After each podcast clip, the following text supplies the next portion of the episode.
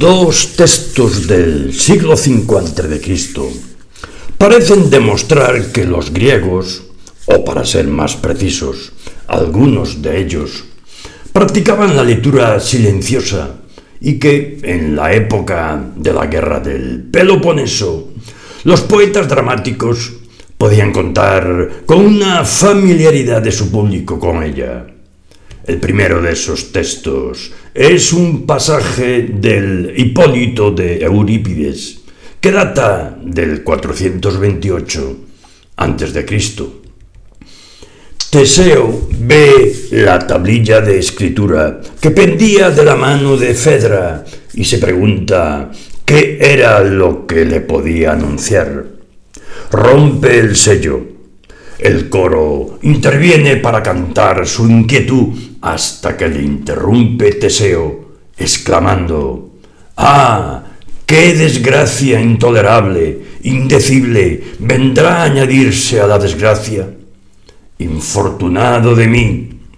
A petición del coro, revelará después el contenido de la tablilla, no leyéndola en voz alta, sino resumiendo su contenido la había leído claramente en silencio durante el canto del coro.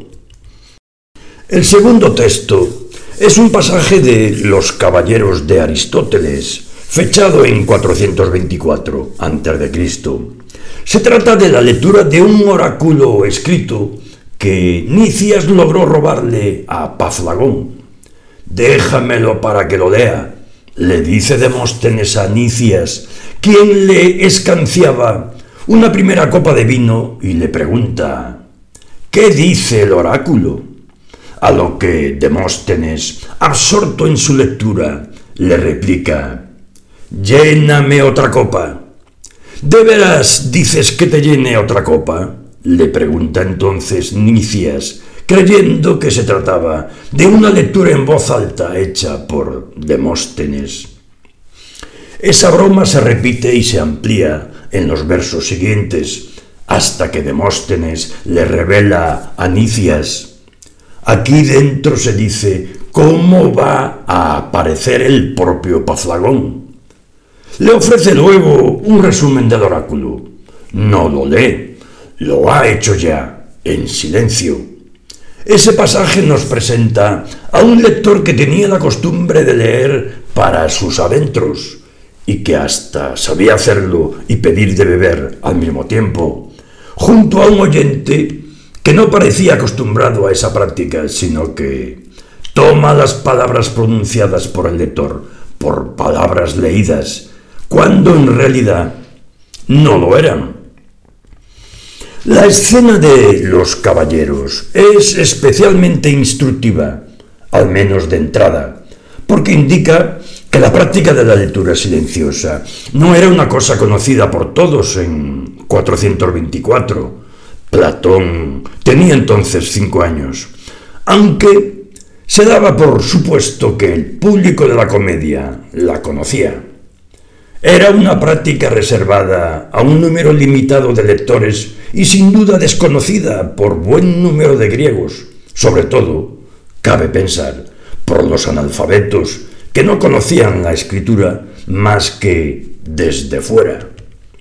Además, conviene recordar que los dos documentos citados eran de procedencia ateniense.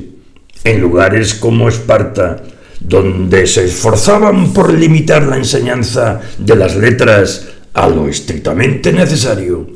La lectura silenciosa debió ser todavía menos susceptible de ser conocida y menos practicada.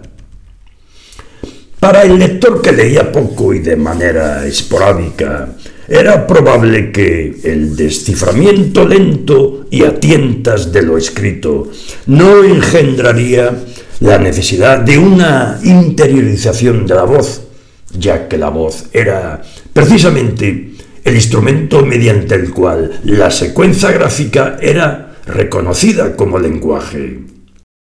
La sonorización de lo escrito se programaba negativamente mediante la ausencia de intervalos, y si esa sonorización era un valor en sí, ¿Por qué iba a sentir la necesidad de abandonar la escritio continua, obstáculo técnico al desarrollo de la lectura silenciosa? Porque la ausencia de intervalos era un obstáculo y lo siguió siendo, pero no fue un obstáculo insalvable, como cabría creerlo, partiendo de la experiencia medieval en la cual esta fue una condición necesaria para que pudiera difundirse la lectura silenciosa, practicada por monjes que copiaban textos en silencio, porque, como acabamos de comprobar, los griegos parecen haber sabido leer en silencio, aún conservando la escritio continua. El manejo frecuente de grandes cantidades de texto abrió la posibilidad de una lectura silenciosa en la antigüedad, silenciosa y por tanto rápida. En el siglo V a.C. es verosímil que Heródoto abandonase la lectura en alta voz en el transcurso de su labor de historiador y ya en la segunda mitad del siglo VI quienes en Atenas, bajo los Pisistrátidas, se ocuparon del texto homérico con miras así filológicas, como pudo hacerlos el poeta Simónides, tuvieron sin duda la ocasión de aplicar esta técnica. Técnica reservada a una minoría, claro está, pero una minoría importante en la que se hallaban desde luego los poetas dramáticos. La introducción del intervalo no bastó para generalizar la lectura silenciosa en la Edad Media. Fue preciso algo más que esa innovación técnica llevada a cabo ya en el siglo VII de nuestra era. Fueron precisas las exigencias de la ciencia escolástica para que las ventajas de la lectura silenciosa rapidez, inteligibilidad, fueran descubiertas y explotadas en gran escala. Efectivamente, fue en el seno de la ciencia escolástica donde pudo cuajar la lectura silenciosa, si bien permaneció prácticamente desconocida en el resto de la sociedad medieval.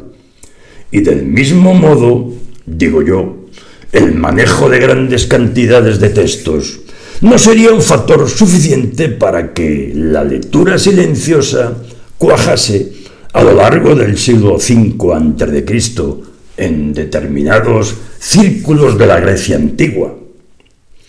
La lectura extensiva parece más bien ser fruto de una innovación cualitativa en la actitud respecto de lo escrito fruto de todo un contexto mental nuevo y poderoso, capaz de reestructurar las categorías de la lectura tradicional.